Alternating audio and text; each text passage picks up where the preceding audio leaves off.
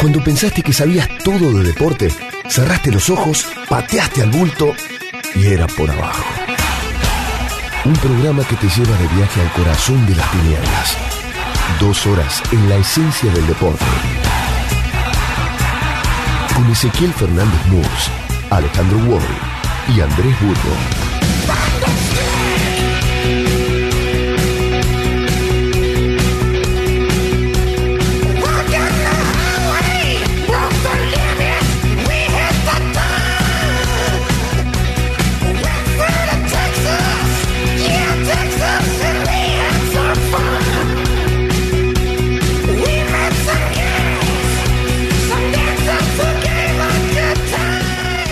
Atadla, desnudadla, suéltadle los abrazos con la propia cabellera. Sujetadle los puños por la espalda. Cerradle el nudo con sus mismas trenzas. Machacad entre tanto en el mortero hasta que polvo imperceptible sea la antigua pasta. Machacad de modo que en un polvo infernal cuaje la mezcla. Mientras esto se cumple, vieja maga, no olvides a las cómplices estrellas. Yo cuidaré del trébere maldito, donde el incienso que embrujaste humea.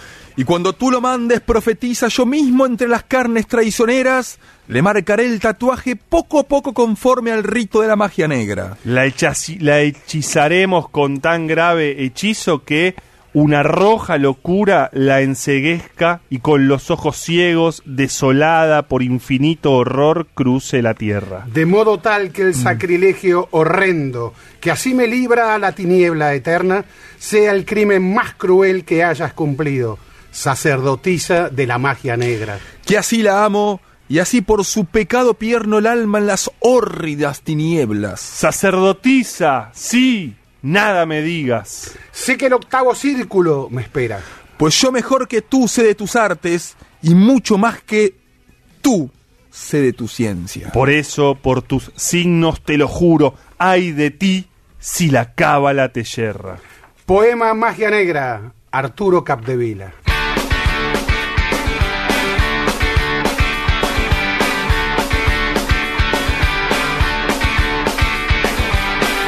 Nadie Nadie puede tragarse ese buzón. Crucifijo, cinta roja, listra de ajo. Nadie puede. Di con ella un verano en un pueblo, una casa muy cerca del mar. Nos perdimos en la noche, nuestros brazos, en los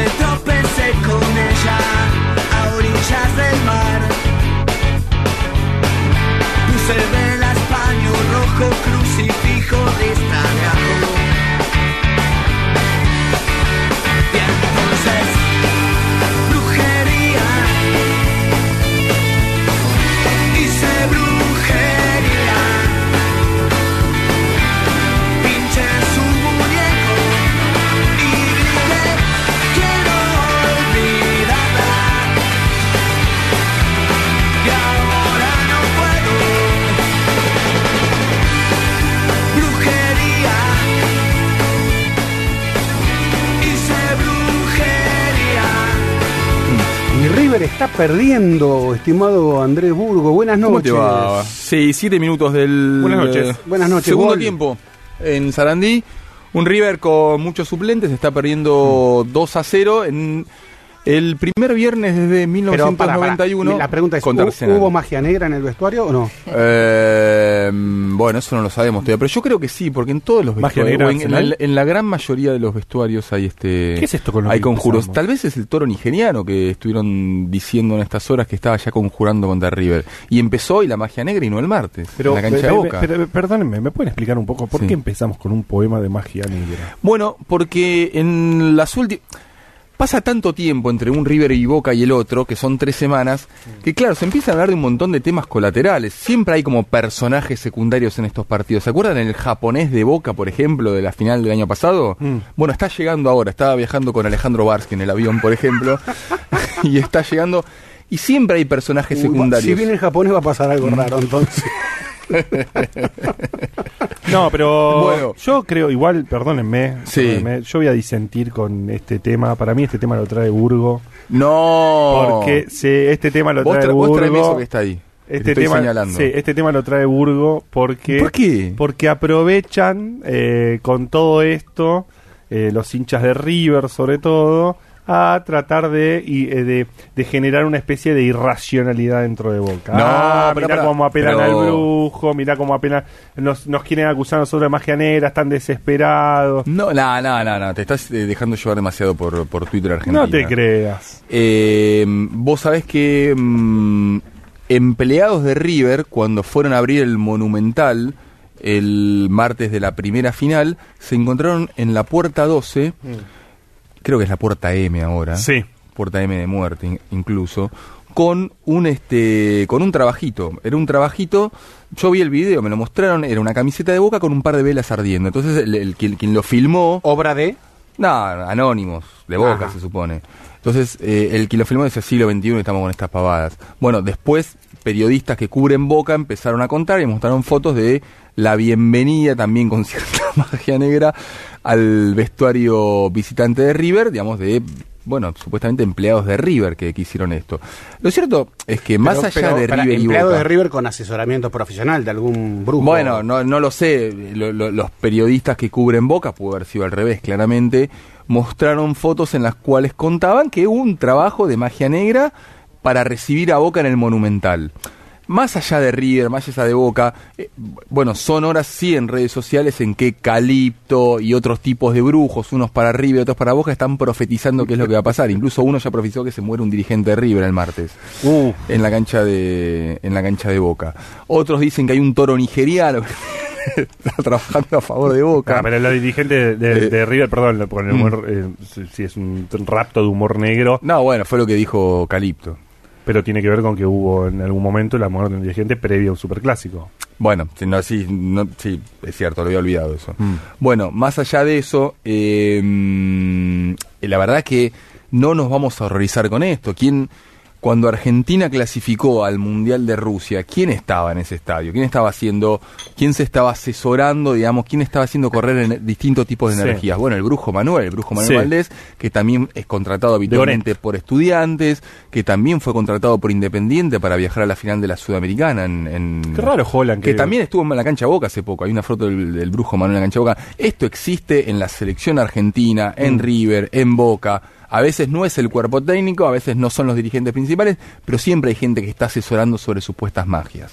Igual como sabemos que todo tiene que ver con todo, Alfaro promete que no más ajuste, que Boca va a salir Mm. al ataque. Ah, no, Alfaro o el... pre- ah, no, eh, Boca o el... Ah, no, no, me mezclo las cosas, sí, mezclo Sí. las cosas. Bueno, Alfaro tiene que ganar, este, como otros. Eh, y Y entonces... hoy también tiene que ganar, ¿eh? ¿Eh? Hoy, 21 horas. Eh, 21 hoy a 10. 21 horas, sí, sí, sí. Y sí, también. Sí, Sí, raro un programa nuestro Con con, River River, y y, con, Boca Con un jugando, Boca ¿no? Racing. Creo que no, nunca tuvimos un programa No. por abajo así.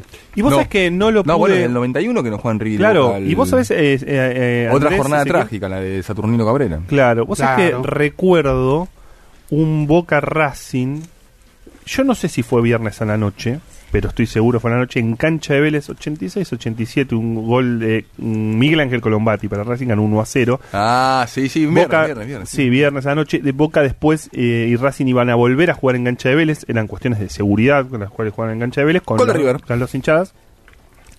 Eh, y eh, gana después Boca 1 a 0 con gol de Víctor Abramovich.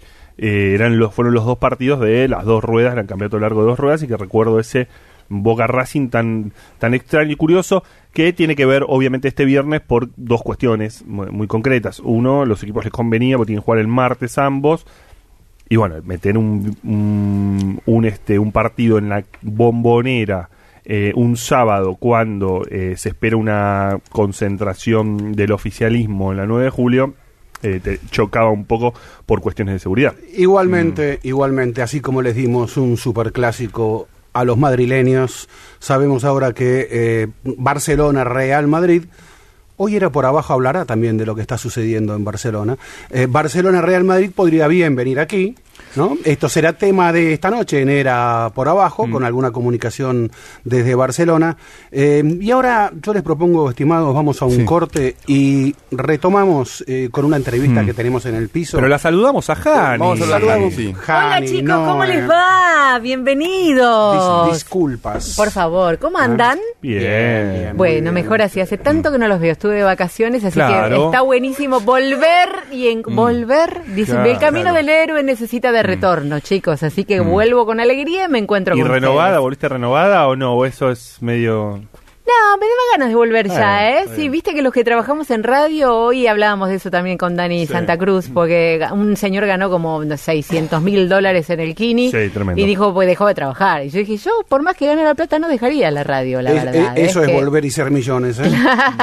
Eso, ganar el Kini Así Seis, que, esa es la verdadera. Volveré contenta. y seré millones. ¿eh? Contenta. Qué bueno, grande. alegría de verlos. Bueno, beso grande. Y cuando retomamos, salimos del Boca Sí, River. el gol hizo Escoco de River ganar Arsenal 2-1, faltan 30 minutos. Es Coco Prato adelante. Bueno, podrás interrumpir cuando hay un gol entonces. Sí, gracias, porque iremos a una entrevista en el piso. Era por abajo. El programa deportivo de los viernes en la 1110.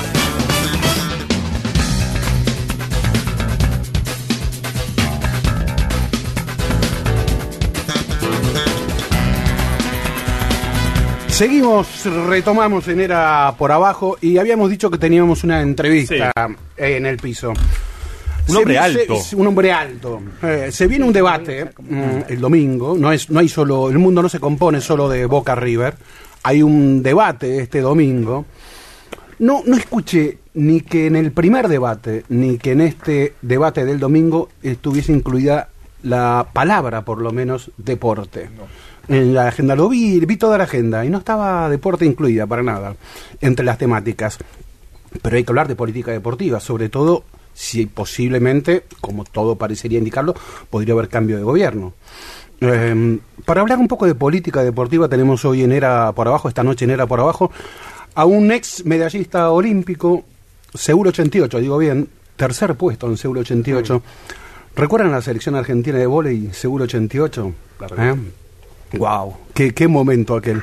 Bueno, John Uriarte está con nosotros en el piso. John Uriarte dirigió, aparte, bueno, de otras medallas, otros títulos con la selección de vóley, eh, una de las, creo, generación mejor de la selección de vóley, o la que rompió por lo menos algo importante.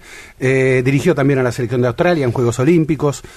Conoce en profundidad eh, lo que es el deporte del alto rendimiento, pero le interesa el deporte también y la política. Integra una mesa federal que está ayudando a establecer una política deportiva a Alberto Fernández. Eh, John, es un placer tenerte aquí en Era por Abajo para que nos cuentes un poco, a ver, primero, cuando nos conocemos hace mucho, entonces no me sorprende por un lado tu interés en la política deportiva, pero ¿cuándo nació el interés este último eh, de decir, me quiero meter en, en política deportiva. ¿En qué es el deporte para los políticos? Bueno, buenas noches. Buenas noches. ¿Cómo están? Bien, bien, gracias. Este, ¿Te puedo pasar un detallecito en ese Sí, currículum? claro. Me importa mucho. Hizo un currículum mínimo.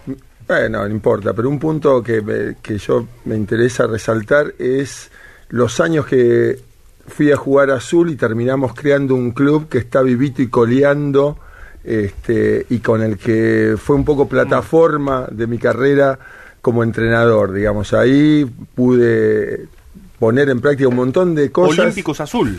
Claro, esa fue la expresión de los últimos dos Claro. años. Perdón, donde hay una charla mañana, ¿no? Claro, mañana estamos con la mesa, estoy volviendo a ese pago chico mañana con un poco de emoción también porque ahí va a haber una mezcla de, de muchas cosas. Te voy a hacer eh, muy... eh, sé que vas a... supongo que no tenés esa respuesta y es muy temprano, pero vos sabés que en el corrillo, en el mundillo del deporte, si hay un nombre que gira a veces eh, como posible secretario, han girado y demás, uno de ellos podría ser vos. No te voy a preguntar si vas a hacer, si te gustaría, supongo que interesado te gustaría, pero ¿qué se necesita para volver a reconstruir eh, después de este tiempo mm, al deporte argentino? No hablo únicamente del deporte de, al- de alto rendimiento, también hablo del desarrollo. Bueno, a ver, vamos, me, me- me dejan ir mezclando respuestas un poquito. de Dale, todo, ¿cómo que no? Sí.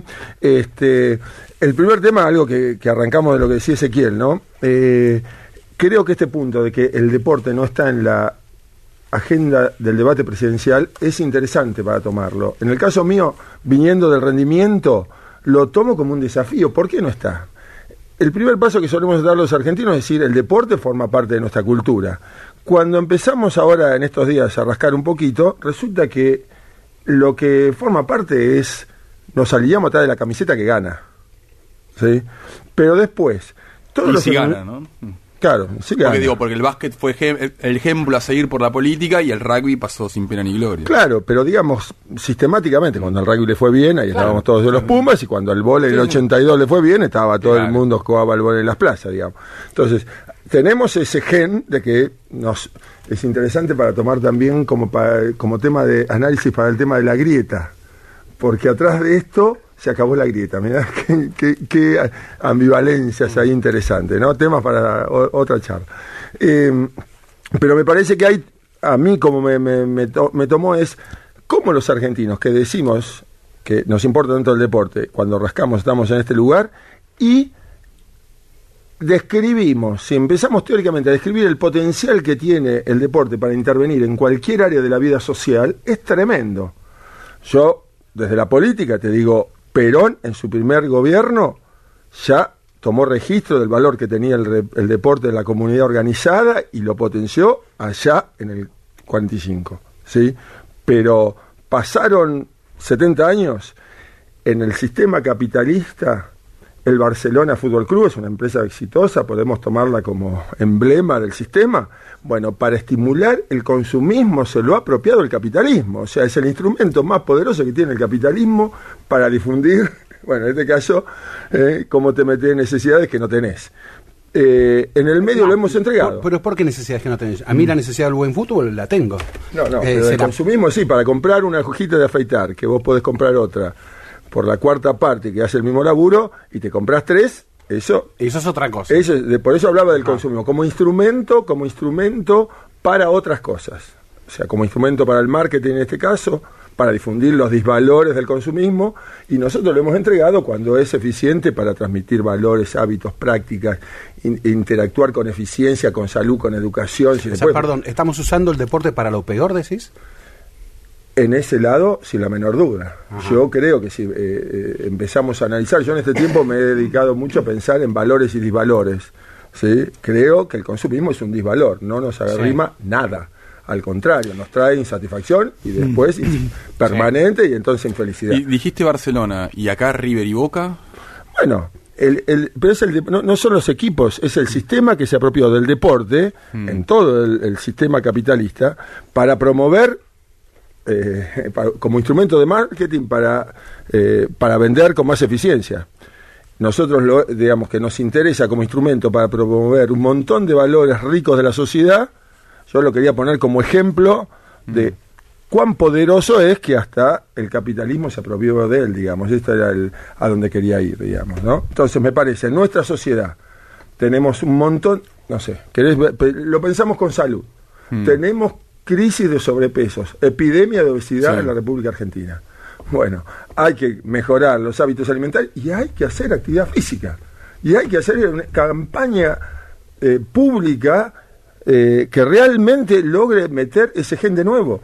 Y además hay que hacerlo desde, desde también de un lugar eh, econometrista. Porque Ahí te un metes peso, contra corporaciones pesadísimas. bueno, no sé, pero un peso invertido en deporte te ahorra tres en salud. Entonces, eh, como política pública, hasta es conveniente, lo no lo estamos usando.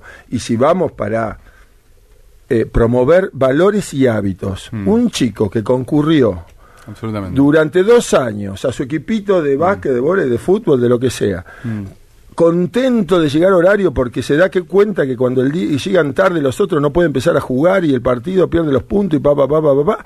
el día que tiene una primera entrevista de trabajo y el jefe lo ve llegar a horario durante toda la semana y res- resolver algún problemita simple de trabajo con facilidad, lo pone absolutamente adelante de un chico que llega tarde, sin conciencia de, de- de la, de la vida, llega tarde eh, dura- la, la mitad de la vez en la semana y a fin de mes le dicen, pibe, muchas gracias, ¿no? O Ahora, yo, yo- yo creo que todo el dia- ese diagnóstico, eh, eh, digo, más allá de con matices y por supuesto con, en muchos casos con diferencias ideológicas, podrían tomarlo distintos este, Claro. sectores.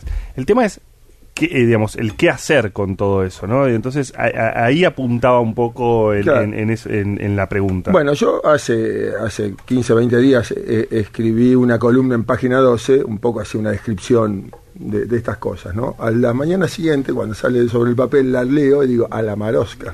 Si hay que, si hay que sostener esta cosa en la práctica, estamos complicados. Pero no solamente yo personalmente, sino el deporte, porque el deporte no ha generado espaldas puesta en valor en la sociedad. El debate que a mí me interesaba eh, eh, eh, pro- proponer, y un poco recordando la historia, yo llevo 40 años eh, involucrado en la, en- en la política, no he visto nunca en mi vida un debate de política deportiva.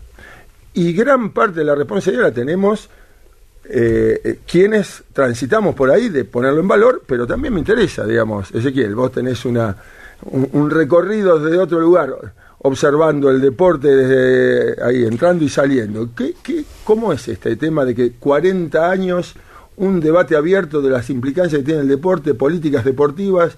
Yo, Me haces acordar mucho a, a Rodolfo Reilly, el, el secretario de deportes del, del alfonsinismo. Digamos que claramente en los Juegos Olímpicos del 84 dijo, no me interesan las medallas, yo quiero que casi toda la plata que tengo yo de presupuesto vaya al, al deporte social.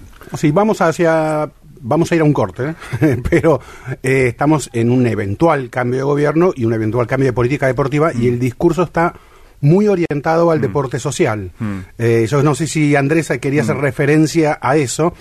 Mm. Cuando Alfonsín asume, dice, bueno, eh, señores, la prioridad hoy en esta Argentina Sí, sí, sí. bastante arrasada es el deporte social. Argentina casi ignoró esos juegos. ¿eh? Sí, te invito a, lo que, a que lo sigamos charlando después de los, de los anuncios. Era por abajo. Todo sobre el deporte local, nacional e internacional. En la radio de tu ciudad.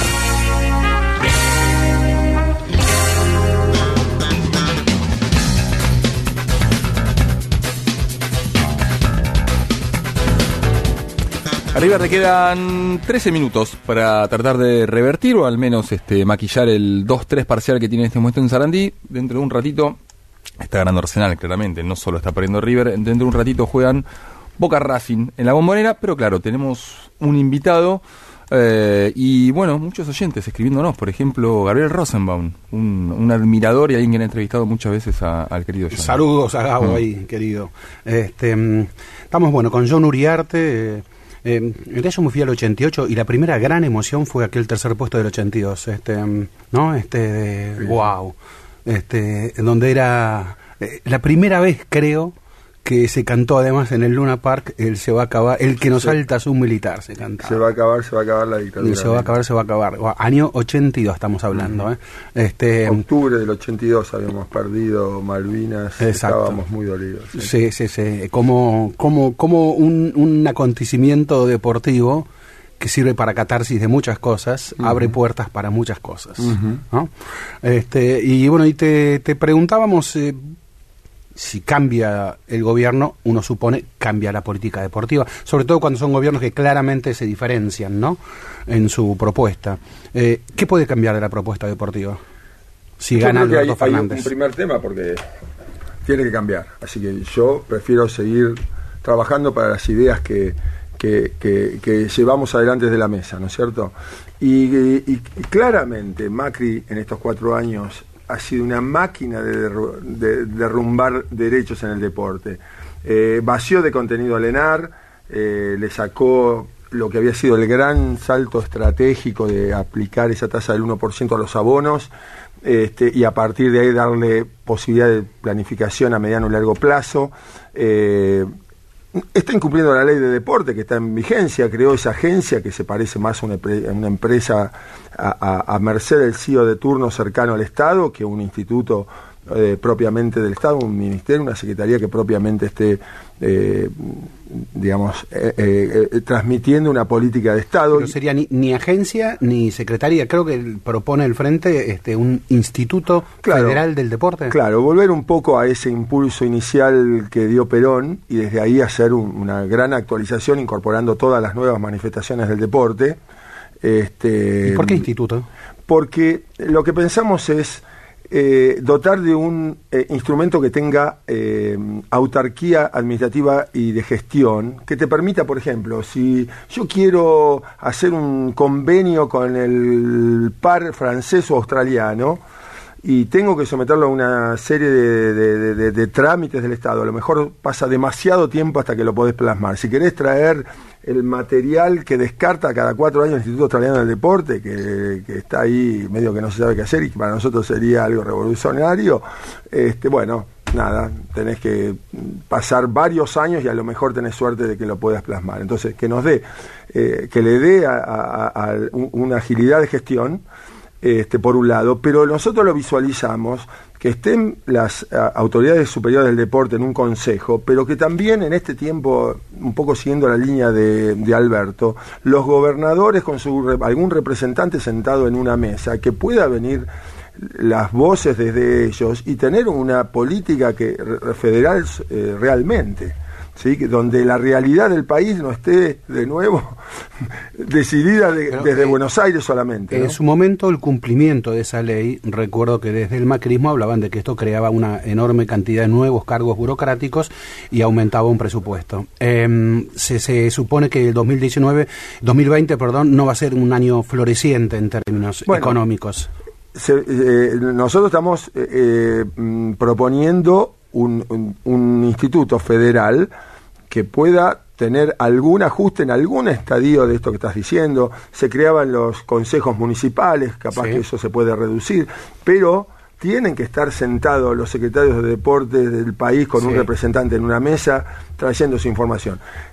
Yo creo que acá hay, hay un tema muy interesante. ¿Qué pasa cuando no están representados los sectores en un consejo directivo? No llega la información. Sí. Vos podés manejar encerradito entre cuatro paredes más fácil una política chiquita, pero tenés todas las chances, o a veces la decisión, de equivocarte mucho, porque si yo tengo toda la información, tengo chances de tomar mejores decisiones. Sí. Cuando la información no llega, es imposible de que vos le acierte con la decisión. Y esto pasa en muchos órdenes, pasa a nivel de política nacional, pero pasa en las federaciones de- nacionales, que esa es otra reivindicación que tenemos que afrontar. Están repitiéndose desde hace, en el caso mío lo estoy viviendo personalmente hace 30 años, que el vóley sufre problemas reiterados. En estos días la selección argentina de vóley tiene el mismo problema que eh, tuvimos nosotros hace 30 años. Lo tuvo el básquet y lo resolvió con las espaldas de los jugadores Sí. de la generación dorada hace dos años de una manera que no es no podés llegar a ese extremo. Eh, El mismo problema, hablas de incapacidad dirigencial. Sí, e- e- el problema es que los deportes no tienen eh, su lugar, no participan en ningún lugar eh, eh, con una contribución democrática a, la- a- a las decisiones que se toman. Entonces hay que acercar que se cumpla también ese artículo 20 de la ley del deporte. Fue parada hace poco tiempo la ley que venía a ratificar de la democratización del deporte. Se necesita como sucede en el ámbito universitario, la participación de los distintos estamentos del deporte, de los jugadores, de los atletas, de los entrenadores, de los árbitros, de la mujer, de los jóvenes, que estén representados formalmente, y necesitamos dirigentes que quieran asumir la responsabilidad de gestionar en este tiempo Ahora, nuevo. Yo, eh, yo seguí en su momento, en 2015, el debate sobre la ley, la aprobación, incluso cómo eh, se aprobó aquella asignación universal por hijo en el deporte. Eh, en, un- en una discusión que también tenía que ver con cómo financiarla, porque había Claro. una forma de financiamiento, Exacto. pero se bajó. Bueno, seguí bastante, Sí. pero eh, mi, mi gran duda en ese momento, y lo he hablado con quienes la promovían, era por qué durante tanto tiempo se pidió un ministerio del deporte y la ley rearmaba un instituto, digamos. ¿Por qué no plantear la, la, sen- la sencillez? Digo, sé que no es sencillo, no, ¿no? no, la centralidad. La centralidad de un ministerio Claro. del deporte.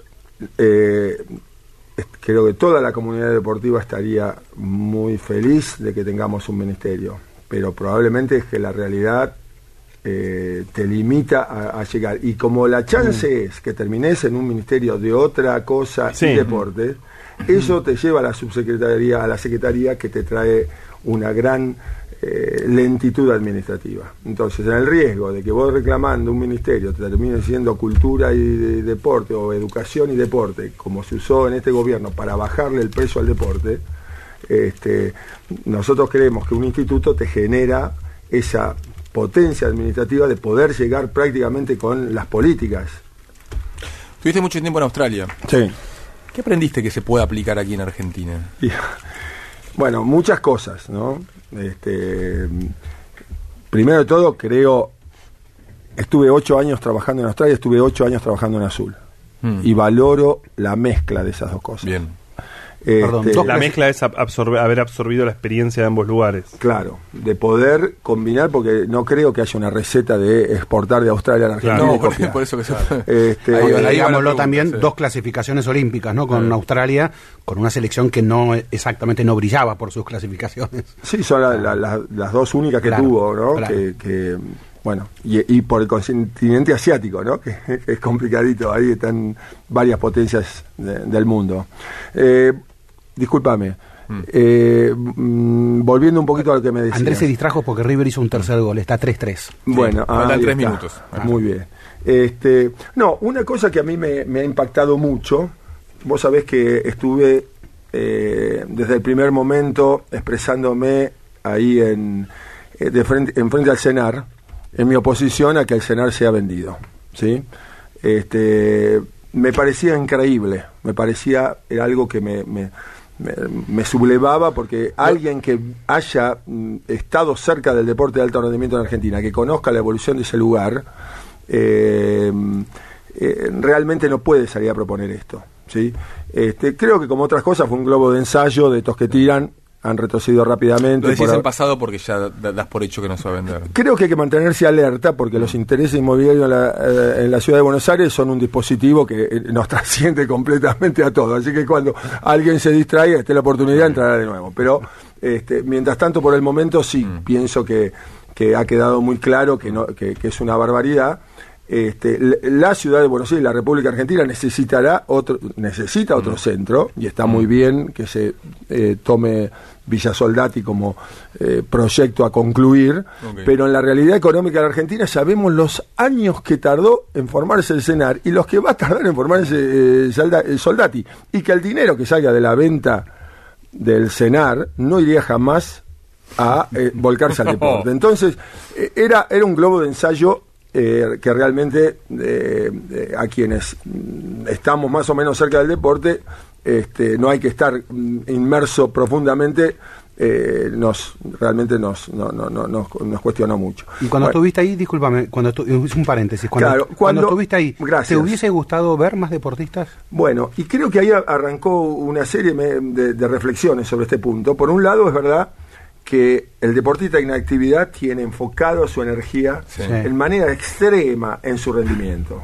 Hay que, esto hay que realmente entenderlo. Digamos, uno come, duerme, se organiza la vida, tiene una obsesión, quiere mejorar un chiquito más y se eh, exprime como un trapo así a ver si le puedo sacar la última gotita. Entonces, realmente pedir, la, la- la militancia y la participación exige una energía también, ¿no? Sí. Sobre todo para darle continuidad. Así que yo con el deportista en actividad eh, tengo así como una comprensión muy grande do- que no esté en la primera línea y además tiene vulnerabilidad porque en la realidad argentina Sí. es pasible de que eh, en determinado momento le pueda pueda tener costos eh, de otra Sí. naturaleza para su carrera.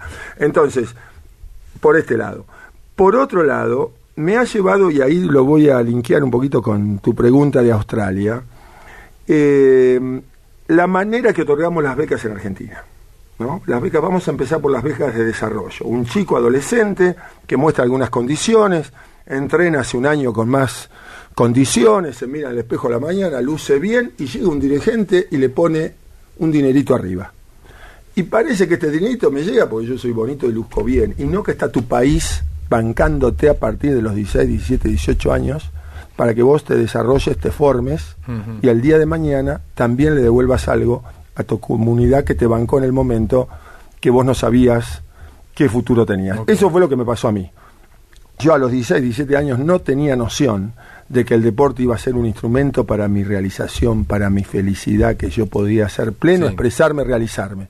Y hoy, con un hijo que está en la selección, con la familia que ha sido feliz a, a través del deporte y con la llegada de León, de mi nieto de seis meses anteayer, eh, siento realmente un, no solamente un imperativo ético, sino también lo siento en las entrañas. No, digamos, tenemos que, eh, tengo que devolver algo de lo muchísimo que recibí. Pero creo que yo llego a esto también por una formación que recibí de joven, no, no específica del deporte, y que nosotros en el deporte tenemos mucho que hacer, porque la noción de, de país, de patria, también se puede construir desde ese lugar, se debe construir desde ese lugar. Cuando una comunidad te, te arrima apoyo, cuando vos todavía sos un proyecto y te sostiene en el tiempo, un día tenés la, la obligación de deber. Tengo, me, me- me impresionó, leí el domingo pasado la revista de Clarín de los domingos, tapa y como varias páginas internas de Paula Pareto. ¿no? Wow, si hay que elegir una buscar una deportista de estos tiempos en la Argentina, Paula Pareto está ahí en un podio. Y mm, habla de un agradecimiento a la familia, por supuesto, a la psicóloga también, y no menciona al Estado. A mí me impresionó un poco eso, Claro. porque ha recibido mucho apoyo del Estado, merecidísimo ese apoyo, pero no hay una mención. Claro, claro. Bueno, eh, entonces, bueno, vos me decías de las cosas, Australia en esto, el, lu- el lugar cultural del deporte en la, en la sociedad australiana es completamente diferente. Digamos, quien ha transitado con consistencia una carrera deportiva tiene un respeto al interno de, de- de la sociedad mucho mayor que el nuestro, pero a su vez ellos reconocen con- constantemente cómo el país lo, lo- lo sostuvo en su momento. Yo lloré el día de la- de- del paso de la bandera en los Juegos Olímpicos de Atenas como miembro de la delegación australiana durante 40 minutos, porque lo que era esa ceremonia, el mensaje de todos los abanderados de 1948 en adelante, ¿no? con los mensajes, con lo que significaba, y yo me sentía más argentino que nunca, porque había podido contribuir ese país que aprendí a amar mucho, porque me van, también confió en mí, pero lo que yo pude darle a ellos era bien argentino, digamos, era extraer en un país donde el deporte es muy chiquito, con ese esa plataforma mínima que me daban, poder producir algo, era una mezcla entre Australia y Argentina extraordinaria. Recién eh, estamos hablando con John Uriarte, eh, bueno, entrenador y además ex eh, integrante de eh, la selección argentina de vóley y con una larga trayectoria en el vóley. Eh, eh, recién planteabas lo que sucedía con el vóley eh, y bueno, con lo que sucede en, en su estructura, ¿no? Con la dirigencia eh, y demás. Y también contabas esta cosa de la participación que plantea la ley de deporte, la participación de los deportistas. ¿Cómo se puede establecer una participación de esos deportistas en las federaciones de alguna vez? Porque, eh, bueno, vos eh, fuiste, digamos, como, tanto como jugador como entrenador, con el interés que tenés por la política deportiva, y a veces te lo termina, te la terminan generando una casta de, de burócratas o de dirigentes que quizás mm, en algunos casos ni siquiera jugaron. Claro, eventualmente eso es lo que viene sucediendo desde siempre. Justamente Claro. lo que estamos eh, pensando es cómo romper esa dinámica, ¿no es cierto? Eh, Pero, perdón, pero los de, ¿vos crees que los jugadores se interesan por esa No, en, participar? Absolutamente, lo que pasa es que pierden envión, les dura poco el envión, digamos. O- hoy el, el problema grave que tiene el seleccionado argentino de vóley eh, se está disolviendo porque los jugadores volvieron a Europa a sus temporadas y volverán en abril del año que viene, en mayo habrán tomado conciencia del bolonquí de nuevo y, y quién sabe cómo va a terminar. Me, me es muy doloroso porque eh, está un grupo que está entrando en la mejor etapa de rendimiento y está entrando con un desgaste importante. Mm. Yo he recordado en estos días como en el 90 tuvimos una gran participación, ganamos tres partidos difíciles en la zona que no habíamos ganado nunca, ganamos en cuarto final a Rusia por primera vez, perdimos con Italia que iba a ser el campeón del mundo, y después de esa desgastado de muchos años renunciamos todo. En el 92, en azul ya, vi la medalla, la final de la medalla de oro entre Brasil y Holanda. Holanda, que estaba en la final, le habíamos ganado dos años 3 a 0 en la zona. Y yo estaba viéndolo en el partido en azul, ¿sí? porque ya el desgaste había sido tan tarde que nos habíamos retirado de la selección. Y, y hoy entró esa dinámica con la selección nueva, nueva Claro. que es una selección que viene de gente muy joven, que viene mostrando la- el extraordinario potencial y realidad que ya son, se le vienen ahora los próximos cuatro años de, de resultados. Sí, digamos que hubo, había, había, porque no lo contamos, pero ha habido una conferencia de prensa de jugadores y jugadoras de la Claro. selección de vóley planteando, bueno, la situación general mm, de caos este, que lleva adelante la, la- la asociación, ¿no? Y, y es interesante porque eh, las instituciones que confluyen ahí de buena voluntad, tenemos que salir de la buena, buena voluntad. Un estatuto ayornado a la ley del deporte, aún vigente, no puesta en práctica, pero que tendrá que ser ratificada, esa es nuestra propuesta, tiene que darle una- un lugar formal en la participación, que haya un representante de los jugadores que esté opinando en comisión directiva, que no quede librado a una buena mediación como la que ha habido en este tiempo, se juntan tres reuniones, se va disipando, el mediador se pone más de un lado del otro y queda todo en la nada y el problema crece, un día estalla con un desgaste enorme de, lo- de lo- de la selección argentina. Cerramos el bloque anterior. eh, Andrés Burgo recordó cuando O'Reilly asumió secretario de Deportes de Alfonsín, eh, se recupera la democracia, un país eh, deshecho por la dictadura, y O'Reilly tiene un discurso de un deporte social, de que el Estado va a atender especialmente al deporte social, con lo cual el deporte de alto rendimiento se sintió como postergado. Eh, ¿Cómo es el equilibrio para eso si decimos que hay un Estado que se ausentó mucho en estos últimos años? Claro. Creo que la palabra clave es la articulación. Si vos querés convocar, y creo que hay una idea que me gusta mm, tirar al ruedo, eh, si vos querés que el deporte social, la gente converja con más entusiasmo, no hay nada mejor que un evento de alto rendimiento que genera la expectativa, las ganas, Sí. eh, el entusiasmo. Entonces, Los ídolos. que- los ídolos y todo lo que deriva ahí. Creo que eh, tener- hay un en el mundo, no solamente en Argentina, un, un lamento de cómo los esfuerzos, voy a poner el Mundial del 82 de vóley, eh, los Panamericanos del 97, recién acaban de terminar los Juegos Olímpicos Juveniles, o las instalaciones de Atenas, de los últimos Juegos Olímpicos 2004 o de las instalaciones en Río de Janeiro. Cómo después del enorme esfuerzo que significa para quien hospita esa- ese evento de primera línea, pocos años después se dice no se aprovechó. Y yo creo que la primera valencia es que debe venir el plan de cómo canaliz- eh, canalizar los efectos que trae una manifestación de ese tipo en los inicios de la planificación del evento. Porque cuando yo termino el mundial de lo que sea, estoy exhausto, tengo las Sí, deudas, sí. tengo el lío, y empezar a pensar cómo lo voy a... es tarde. Entonces habría que tener un chip, algún lugar formal, hay que, eh, hay que tener un criterio político para decir, sí, ok, entre los criterios de cómo yo este, apruebo yo adelante un esfuerzo para una competencia de alto rendimiento tan ligada al deporte espectáculo, tiene que haber desde el contenido ético ¿sí? Una, ya previsto cómo lo voy a canalizar. Yo creo que ahí está un poco la respuesta a lo que ustedes me estaban pre- preguntando. Sí, sí, ahora con- Digamos, con lo positivo, discúlpame, pero con lo positivo que fue la creación del ENAR, aprobado Claro. unánimemente por todos. Claro. Eh, significó en algún sentido un retiro del Estado también eh, en, en- en- en lo que sería la política del alto rendimiento deportivo. No, no, yo creo que eh, lo que pasó fue el, el desacople, la realidad del alto rendimiento, de la vidriera del alto rendimiento, encontró las condiciones que deseábamos tener. Sí. El resto del deporte siguió con la de siempre, Sí. galgueando a, a- a- Sí. a- a espera de que el ministro de Economía te gire la partida y, y- y cómo ejecutamos el presupuesto, ¿sí? Y qué presupuesto va a votar, con qué actualización el Congreso de la Nación el año que viene. Claro. Entonces, eh, bueno, ahora eso Macri lo demolió, quedó una partida fija que se iba a actualizar, eh, el índice va para atrás, en dos años y pico ya había perdido antes de esta devaluación el 62% en términos reales. Y si lo hacíamos en dólares, de 45 millones de dólares pasó a ser 15 millones de dólares. Cuando tenés muchos costos que son afuera, que son en dólares, el, el- el- golpe que está teniendo el deporte en general y el alto rendimiento en particular es enorme y eso no se va a ver ahora, se va a ver dentro de unos años.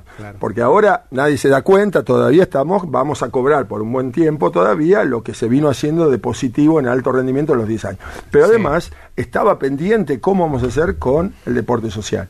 Y yo creo que ahí vamos a tener que ser muy eh, precisos y, y creo que la propuesta eh, desde mi lugar sería, hay que articular el deporte en general, el alto rendimiento con el desarrollo en particular, con, digamos, si la gente, si tenemos eh, epidemia de obesidad, tenemos que tener un convenio con salud para que mientras organizamos una manifestación que va a traer entusiasmo, la gente tenga un profe en la plaza o, o- o lo que, o lo que se decida, digamos, desde articulando con distintas áreas, para que ese entusiasmo pase a un cambio de conductas también en, en salud.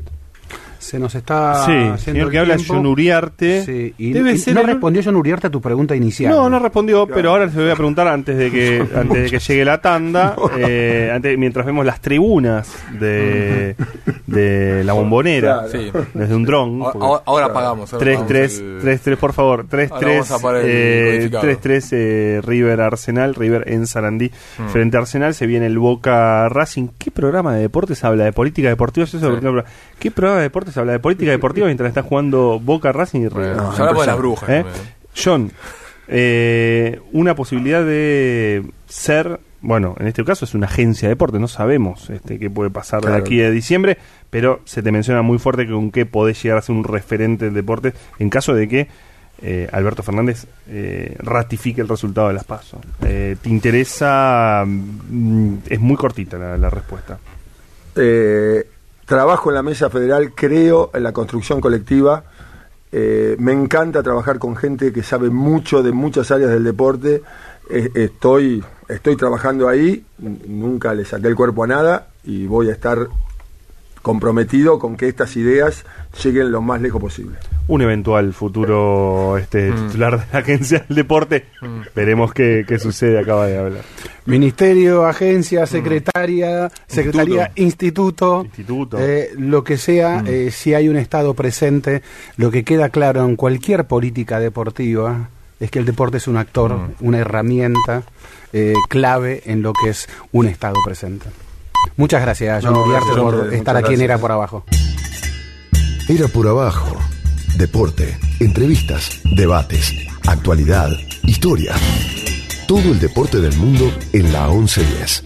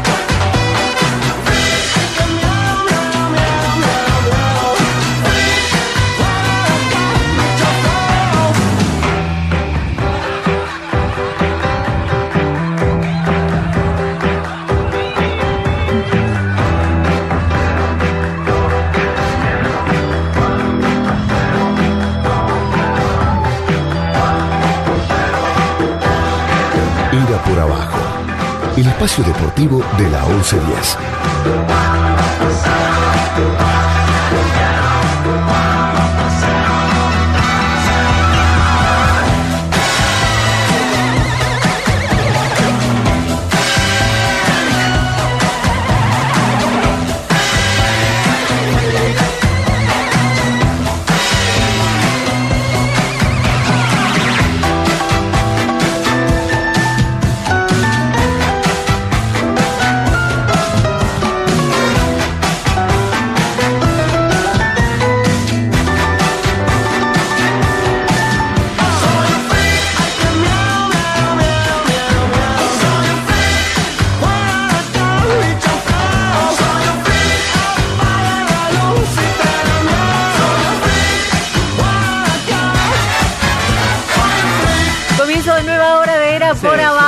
Increíble, con Jani, Freak para ustedes, chicos. Divino. ¿Qué pasó? Freak. No, te voy a freak, decir una cosa, freak. Jani. Mala onda. ¿no? Eh, Andrés Burgo, que ¿Qué? es hincha defensor de Belgrano. Es Ay, hincha yo lo hacía de Qué River nomás. revelación eso. Es hincha defensor de Belgrano. escribió De- libros muchos de River él. Es de River Sí. también. Ah. Ah, bueno. de- pero no digamos nada. Pero Contame, contame. Entonces, No, está Nah, sí, sí, es reclamando, está esto, ¿no? reclamando ver, eh, está, estamos en instantes, está a punto de comenzar Boca River, en, Boca Racing en la Bombonera. Boca River será el, el martes, Martes. ¿no? Boca Sí. River en la Bombonera, entonces él reclama ver. Y por supuesto con Ezequiel Fernández, que es un periodista de fuste, que, Que no quiere dice ver los partidos, no dice que es hincha. Y yo queremos ver el partido. Y no, no hay pos- la posibilidad de, de acomodar la pantalla para lo, lo que lo, lo veamos los tres. No está. posibilidad. ah, ahora estamos bien. ya entendí. Ahí estás bien. Y pero yo no lo veo, vos lo ves de frente. Entonces yo, yo te lo tengo que correr así, mira, ¿ves? Ahí. Ah. Y ahí yo lo veo de frente y ahí vos no lo ves. Y ahí me joden a mí. Y Pero no importa. a. Bueno, interesante la charla con Yuriente. Ya están Sí, es, saliendo los es un lujo, es un lujo. sí, hablar sí, sí. que estén jugando River, Sí. que estén jugando Boca. Y nosotros hablando de la Mm. política deportiva. es un River pudo- no lo dio vuelta, pero- secretario vendrá? Eh, eh, vamos a ver, viste cómo es el poder. Vamos a Eh. ver. Vamos a ver. No lo, no lo dio vuelta, pero lo pudo empatar River 3-3 en Sarandí. Eh, y bueno, Boca en un partido, Boca Racing en un partido eh, que es, eh, bueno, es uno de los clásicos interesantes, pero además eh, tiene que ver con que eh, juega nada mejor el puntero del campeonato, eh, un puntero que va a estar diezmado, no pone, no pone casi nada eh, Alfaro. eh, hoy, esta noche en la bombonera. Sí, sí, Andrada, por supuesto, sí, Esteban Andrada. Frente a un Racing que eh, atravesó una semana eh, extraña porque había una sensación de que el Inter de Porto Alegre se podía llevar a eh, Chacho Coudet. ¿Eso fue cierto? Eso fue cierto. Pero eh, es algo Pero que. vos hablas en tiempo pasado. Bueno, No, no, no, no. Ya, ya dijo que se, que se va a quedar hasta fin de año. Por lo menos hasta fin de año. Ah, Lo que hay que seguir ahí es muy claro. Es qué va a hacer Inter de Porto Alegre con su entrenador. Si mantiene Inter de Porto Alegre. Pero no le va tan mal al Inter. No, no, no, ya sé. Pero si, si el Inter de Porto Alegre mantiene a su entrenador interino, Hmm. en diciembre hablamos y vemos qué pasa con Chacho Coudet. Porque eh, fue feo. Esto lo digo así, ¿eh? Fue feo. Muchos hinchas diciendo, bueno, que vaya, que siga. Porque Racing, si bien hoy, si, si hoy gana en la bombonera, Se se pone a dos puntos. puntos, Sí, de sí, boca. Eh, pero claro, no convence en Mm. lo que juega y no Es el cam- solamente Es, el campeón. y es el campeón. Y no solamente los hinchas independientes tienen eh, paladar negro, señores. También este, los hinchas de Racing dicen, bueno, no está ¿Y jugando. cuál es tu opinión? Me interesa.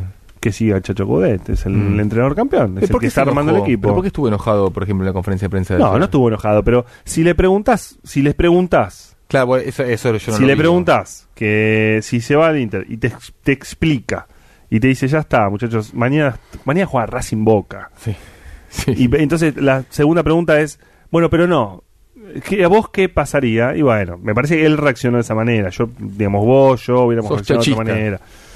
No, no soy chachita, pero soy técnico campeón de, con Racing. Señores, eh, eh, vos dijiste al inicio del programa, Sigue Fernández Murs, que, Mm. bueno, alguna vez eh, Madrid se llevó, va a quedar para la historia, el superclásico de final de Copa Libertadores, porque Buenos Aires no podría tener el clásico español. A mí me parece imposible, por supuesto, este, no porque se vaya a dar, pero sí por las condiciones que se terminaron dando. El 26 de octubre tenían que jugar nada menos que Barcelona-Real Madrid. Ese día están, están está programada protestas. Si es que uno puede decir que se programan protestas. Eh, Barcelona está ardiendo por eh, las condenas a 14 detenidos, 52 heridos Sí. es lo que estoy viendo en la tapa del diario La Vanguardia Sí. de Barcelona.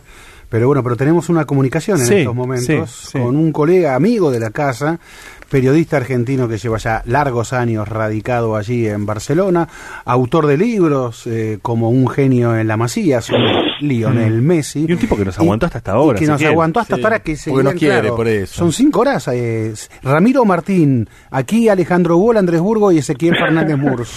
Este, mm, ¿Cómo están? Primero, muchas gracias por aguantarnos hasta esta hora. Eh, Cuatro. No, no, estoy bien, vengo de una cena. eh, hasta Una pero cena. cena- ¿Qué tarde que cenan allá los catalanes, che? Eh, eh, Las sobremesas son casi argentinas. ¿Qué se cenó, Ramiro? ¿Qué se cenó? Eh, bueno, ahora voy, en- voy a entrar en un, en un terreno complicado porque soy vegetariano Ah, ¿Hace mucho? desde enero. Mm. O sea que cené una cosa que se llama Eura, que es una especie de... de mirá, yo a las 2 de la mañana hablando de esto. ¿eh? Eh, ¿Es, es más rico que el kale? el- no, la Eura es como si fuera pollo, parecido Ajá. a pollo. Es una proteína vegetal. Y cociné un poco eso y el resto de la gente comió Un asado. Eh, bueno, ot- otro, otro, otro tipo de proteína animal. ¿Qué tal? Bueno, pero ha sido un día. Bueno, gracias por la nota, Uno ¿no? más. Un día tenso, difícil. Sí, Eh, sí, sí. Yo ¿no? tenía contabilizado ahora 77 heridos y 27 detenidos Wow. en, en, en total. Eh, sí, un día con muchas cosas y con y muchas de ellas tienen que ver también con con eh, la, la lucha de relatos que hay muy fuerte y no tanto ya de relato en sí, sino de la amplificación que tiene el relato, las cosas que están sucediendo, porque lo que se ve y lo que se proyecta al mundo, básicamente porque las grandes eh, corporaciones eh, de comunicación eh, les, les interesa proyectar la, la- lo que está pasando en el centro de Barcelona ahora y, está y en, y en un, y en un punto está bien que porque es- hay, hay barricadas y hay fuego. También hubo a la mañana más de un millón de personas eh, manifestándose pacíficamente. Y si me decís cuál es el, el independentismo uno u otro yo no puedo decirte exactamente eh, qué simplemente puedo decirte que desde 2012 se están eh, manifestando los independentistas de manera pacífica. Y ahora está habiendo una serie de enfrentamientos y demás que, eh, que están tomando un cariz muy muy complicado porque no parece haber en, en- a, a corta distancia una canalización política de lo que sucede. El, enfrentamiento es muy fuerte. ¿Se acuerdan aquella foto de la revista Gente? Eh, bueno, a mí me gustaba, mi abuela tenía revista Gente de los años 80, ah, una foto de la revista Gente de soldados argentinos escribiendo en un cohete, eh, en, un- en una bomba, esto es para el principito, Ah, en sí. Malvinas, Sí. en el fuselaje de una bomba. Bueno, hoy pasó algo así y está en Twitter todavía. El gobierno central mandó hace días 2.200 policías nacionales eh, a Cataluña y las balas de goma están prohibidas en Cataluña eh, hace años. Eh, bueno, hay un video en Twitter eh, que pone el, policía escribe la república no existe idiota eh, eh, y esto es en recuerdo del pelotazo que te, que te digo que te voy a dar eh, la, la cuestión quedó como fun- fundada en cuanto a la policía de Madrid viene a Cataluña como vino el 1 de octubre y se arma realmente. Lo que sucede ahora es que eh, no encuentra del otro lado, eh, en una, en- al menos en una mayoría sí, pero en una minoría, eh, hacen frente y no sé hasta qué punto hay infiltrados o no, lo que sí sé es que en todo caso esto le va de perlas al, al gobierno de Madrid que, que busca hace muchos años demonizar una, una opción política. No estoy explicando nada nuevo eh, y, y- y menos a periodistas veteranos como es el caso. Por Boriburgo, sí. Eh, Por- eh, por en, Emus. en- en- en cuanto a manifestaciones demonizadas, infiltrados que eh, hacen, eh, que revientan lo que se llama en Argentina reventar una, una manifestación. Bueno, todo eso está pasando ahora en, en Barcelona y no alcanzo a ver eh, qué canalización puede haber. Se, se ha manifestado Guardiola pidiendo por favor, ha sido duramente criticado por la prensa de Madrid, pidiendo por favor que se sienten y de última lo que se lo que se lo que se impone es que se sienten a dialogar.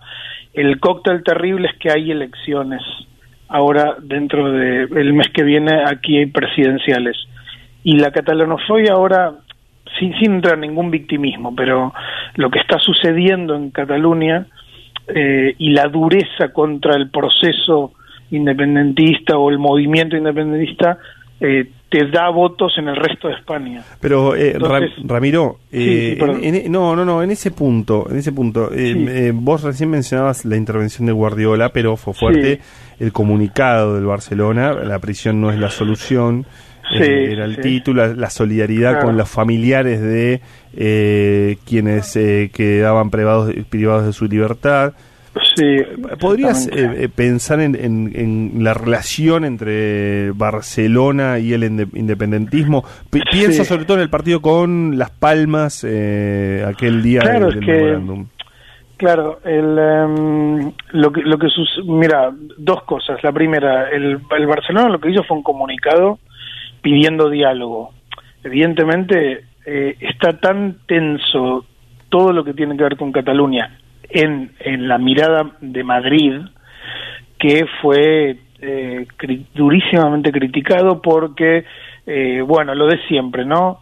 Eh, no hay que mezclar política y deporte, generalmente sabemos de dónde viene justamente eso, eh, quién, lo, quién suele decir esas cosas, eh, y, eh, y el- los clubes no son un, objeto un objeto político y demás.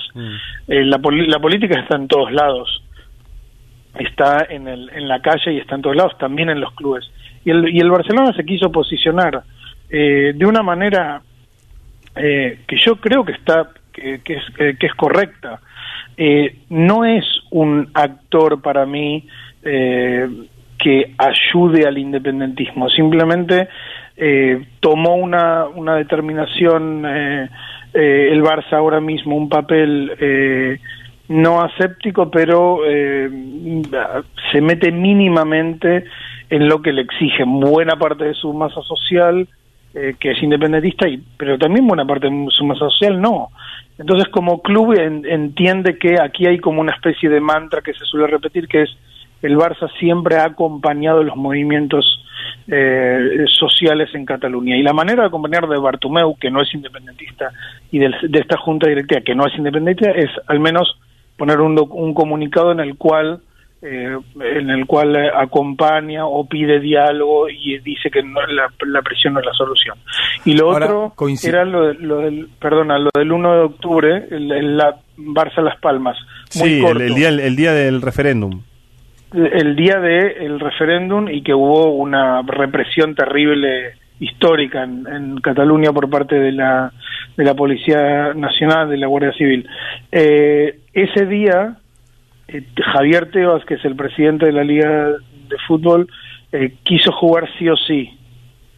Eh, el Barça, lo que la, la, la historia que se explica, no, no totalmente confirmada, pero sí en- eh, más o menos eh, mm, confirmada en los pasillos, es que eh, el Barça bajó al vestuario a preguntar a los jugadores y los jugadores dijeron que había que jugar.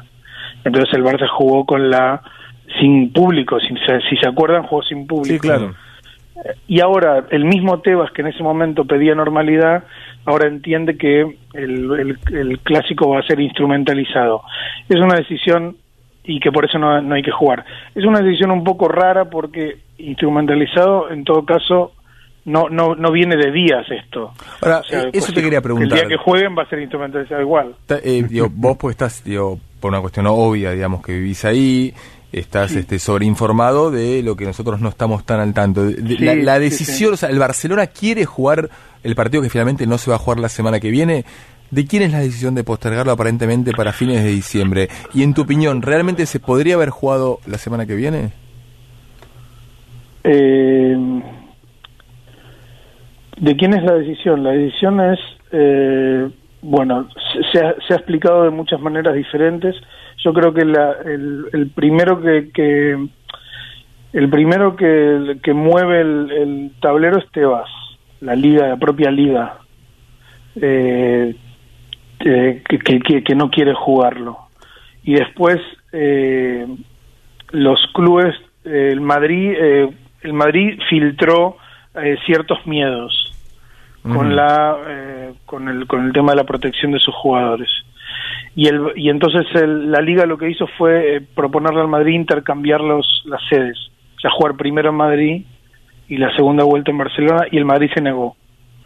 Eh, el Barça eh, el Barça también se negó a ese intercambio. Eh, el Barça en teoría en teoría aunque no hay una posición quería entendía que había que jugar y ahora están buscando una, una fecha. El Barça y Madrid quieren jugar el 18 de diciembre, pero ese día hay Copa eh, del Rey y el- la Liga quiere que jueguen el 7 de diciembre o el 4. eh, básicamente porque se trata de la joya de la corona de, de la liga, obviamente. Entonces, ¿Sucedió alguna vez? fin- ¿Sucedió alguna vez esto? No me consta, salvo en la guerra civil, no, no, no me consta que se haya suspendido nunca. Eh, no sé si postergado, ¿eh? Y con las consecuencias, con las consecuencias que eso tiene incluso económicas, ¿no? No, no, por supuesto. De hecho, lo que lo que argumentaba Tebas eh, con, con mucha razón, eh, vamos a darle la razón a Tebas en algo al menos, eh, lo que lo- con mucha razón es que él tiene que prima- prim- eh, que tiene que velar por porque la liga eh, extraiga el mayor rendimiento económico de sus partidos. Entonces, eh, jugarlo el miércoles eh, para la venta del partido al exterior y para la posición, el posicionamiento del mercado, del producto y demás, bla, bla, todo el marketing que hay alrededor, no es, eh, no es adecuado. Entonces quiere jugar un sábado y que los ese día tienen partidos, el Barça y Madrid lo, lo- tendrían que postergar. El Barça y Madrid dijeron que no. Eh, entonces quieren jugar el 4, que el 4 hay Copa, no juega el Madrid, evidentemente Copa del Rey, pero juegan otros, entonces Tebas defiende que un día que hay otros partidos eh, a la misma hora y demás, no, no hay que jugar.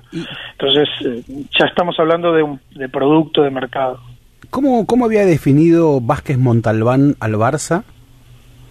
El, El brazo ejército armado, desarmado. el ejército desarmado. desarmado.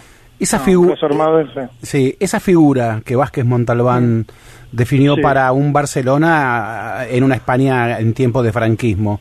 Eh, Sí. ¿qué, qué es hoy? ¿Qué es hoy el Barcelona para esa catalanidad? no, de para hecho, ese reclamo creo- independentista, inclusive. De, de hecho, creo que ahora escuchaba mientras estaba conectado a John Uriarte que nombró el Barcelona. eh, eh, y yo encuentro que es solamente un resorte personal ¿no? Eh, lo que lo que tu club significa. El club no se ha significado como entidad, salvo esto que te digo, que para muchos puede ser una cosa, de hecho fue muy criticado eh, el Barça por este comunicado, pero muy tibio todo. El, el Barça es una multinacional, Sí.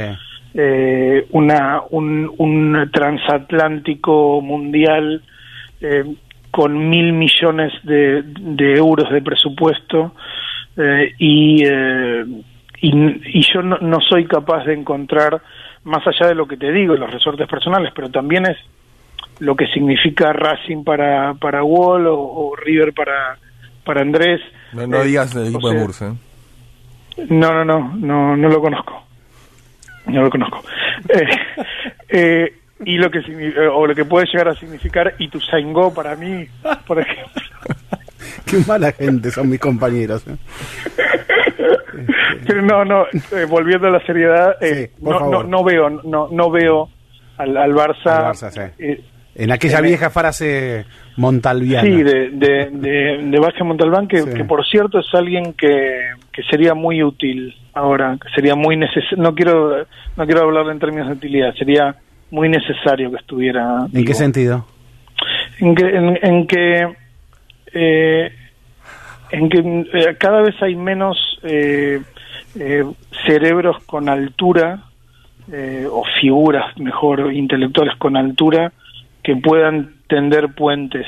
Ajá. Porque era un, un, una- un escritor, un periodista nacido en el barrio chino, ya, ya inexistente en Barcelona, pero de una Barcelona que, que existió y era, y era muy respetado también en Madrid. Y era un puente interesante porque era una, una, una mente aparte brillante. Y, y creo que sería, sería muy bueno que estuviera, que estuviera vivo. No podemos despedirte sin preguntarte por Messi. Eh, Sí. En mayo pasado, eh, recuerdo una escena que me impresionó. Estaban dando la Cruz de San Jorge, ¿no? La Cruz de San, Dan- San Jordi. Creo de San Jordi, sí. Sí, y para des- personalidades que destacan de la vida social, cultural, etcétera, Sí. catalana.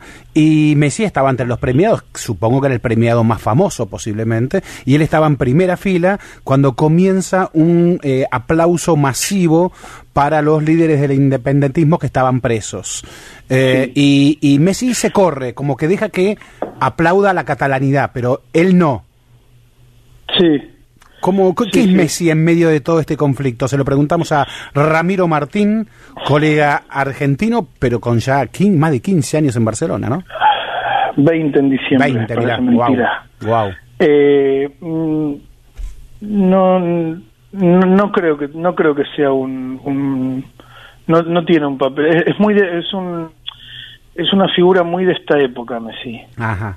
Eh, es una figura muy de esta época. No es no es can- nunca va a ser Cantona o incluso Maradona si me apuras o o Muhammad Ali. No hay lu- creo que no hay lugar ¿Y se lo reclaman? eh, la verdad que no. No, no, no, no puedo dar, dar fe de que le piden. Evidentemente lo celebran. Yo creo que alguna vez te lo, lo expliqué ya de que él en el- que él lo trata todo con mucha naturalidad y Sí. que en algún momento dijo que eh, que, que estaba bien que no que el, que el catalán fuera la, un- la, la lengua vehicular de, de Cataluña porque siempre es mejor un, un idioma más que uno menos y eso fue muy celebrado pero él no lo dijo con una cuestión a través de una cuestión política pero creo que tampoco se se embandera políticamente en Argentina Messi Sí. o sea, creo que creo que es un es un es también como en a otra escala una multinacional eh, con un presupuesto y con unos ingresos millonarios eh, y, y no y, y- no y no digo nada malo diciendo esto. Sí, son los simplemente deportistas que- modernos, ¿no? Sí, yo creo que hay un que tenés que encajar en determinadas eh, determinadas coordenadas hoy hoy por hoy. Eh, eh, antes antes de despedirme me, me quería quería hacer un apunte que, que que antes de que empezáramos a hablar de fútbol Sí. y era, y era que eh, lo que está pasando en Cataluña desde hace mucho tiempo, la, el pedido de mm, dos millones y, y- y pico de personas por votar su autodeterminación, por votar su futuro, por votar querer ser un país, al menos votarlo, cosas que pasan en Escocia y Canadá, o sea, nada que no, no están pidiendo nada marciano. Eh, el, el telón de fondo, lo que hay como telón de fondo de, ahí es eh, a dónde, eh, eh, qué es la ley exactamente. Si la ley está escrita en piedra o, eh, o la ley a partir de determinadas manifestaciones y demás, se- nos podemos sentar a cambiarla y, y siempre pienso en eh, eh, Rosa, Rosa Parks, dónde debe sentarse eh, y, y dónde no debe sentarse según la, la concepción que tiene uno u otro de, la ley. Quería decir esto porque eh, en el fondo de todo está, claro, los no independentistas le dicen, no, no, la ley dice que no podés. Bueno, ok, la ley dice que no puedo, pero hay dos millones y medio de personas que hace diez años que piden que revisemos esto y demás, y se ha encontrado siempre con un no rotundo del otro lado.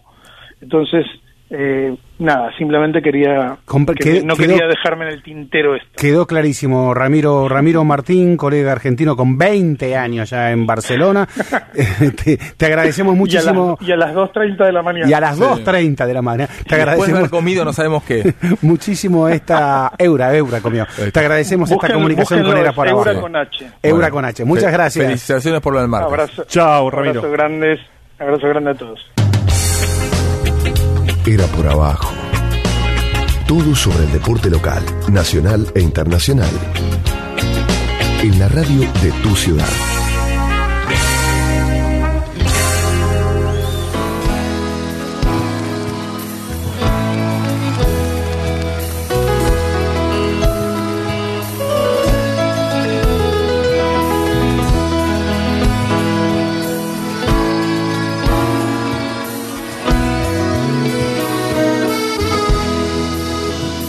Creo que todos buscamos lo mismo.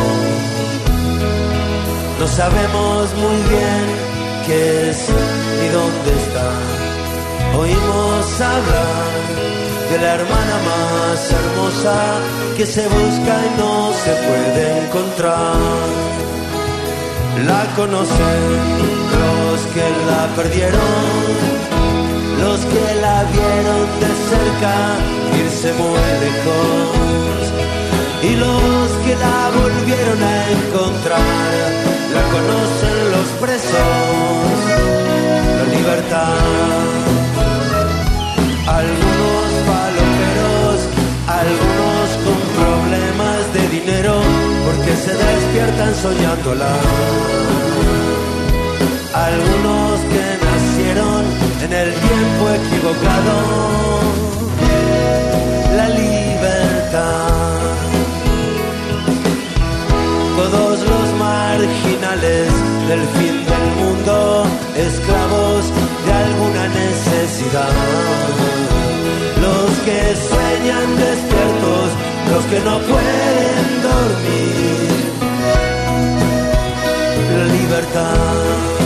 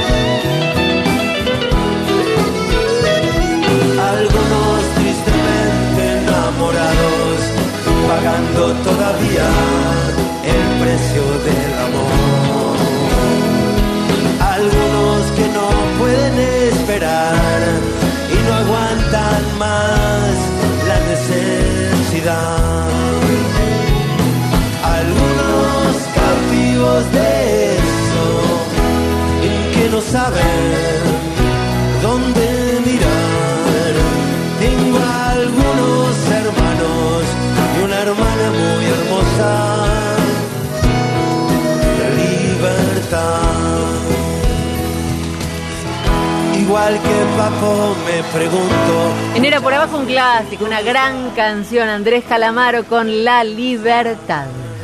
Bueno, eh, y. Parnizar y gol. Sí, y gol de Racing. eh, fue, fue que hubo confusión en un momento. Dale, Wall, ponele. Pero no tenés acá la radio. Ponele realidad no a lo que de radio gritar. del- No, no, No, no, gol de. Racing, lo hizo Saracho. Luis Saracho, Matías Saracho, gol de Racing. Mm. eh, en un en Racing, pues es que eh, 28 minutos del primer tiempo Mm. eh, y hasta el momento Racing con mucho dominio de la pelota, eh, tratando de presionar, pero sin llegar. Y, y si vos medías a los 25 minutos, el primer cuarto eh, de hora, eh, si vos lo, lo medías, eh, Boca era el que más había llegado. En, Sí. en- en tres pases, ¿no? Es, es muy característico eso de un Boca con un Mm. Franco Soldano que no está jugando de 8, ¿eh? Está No, jugando no. de 9. Está jugando de Franco Soldano. Ya te dije que es el Un Boca nuevo. con eh, suplentes, ¿no? Ya dije igual que es el nuevo Boca. Es Mm. una etapa distinta. eh, ahora No juega muy distinto del otro que ahora ¿eh? Boca deja el ajuste eh, y- Sí. y, se dedica a, a, a goles. Bueno, te- está en problemas porque está perdiendo. Sí. 1 a 0. A ver, de la misma manera que a 30 Boca le está costando con suplentes, a River le costó con suplentes en su visita a Sarandí. Perdía 2-0, perdía 3-1. Después cuando entraron Juan Fer Quintero, se sumó con Escoco, con Suárez, con, este, con Prato, ahí consiguió llegar al 3-3. Digo, básicamente lo que están pendientes River y Boca es del partido del martes. No así Racing, con este resultado, Boca 21, Racing 19, River 18, Argentinos también 18 con un partido menos, con lo cual podría llegar a ser un potencial puntero eh, Argentinos Sueños si gana el partido que tiene que jugar. Em, estoy buscando cuando juega Argentinos. Qué bien, Burgo. Me saco el sombrero que recuerda a los vez argentinos. cuando termine el, el programa llegue. No, juega contra Independiente, mañana a las 15.30, mañana sábado. Bien, eh, me parece muy bien, Burgo, que hayas Mm. incluido en esta mención de. Porque si no nos quedamos con Boca, River, River, Boca, Boca. Y que lo hayas mencionado como potencial puntero argentino. No, sé, bueno, claro. Está, está muy bien. Mm. Eh, a ver, eh, claro, bueno, no, es ridículo hacer especulaciones sobre Sí. esto. Este, ¿Por qué? Sí. Claro. eh, Primero porque faltan 60 minutos. Faltan 60 minutos. Eh, no es porque, digo, una derrota la bombonera en la previa no, no está bueno para Boca, ¿no? Ya ha Este, ganado, ya ha comenzado eh, algún partido Racing en este campeonato con otro equipo de la talla de Boca y terminó muy mal. Sí.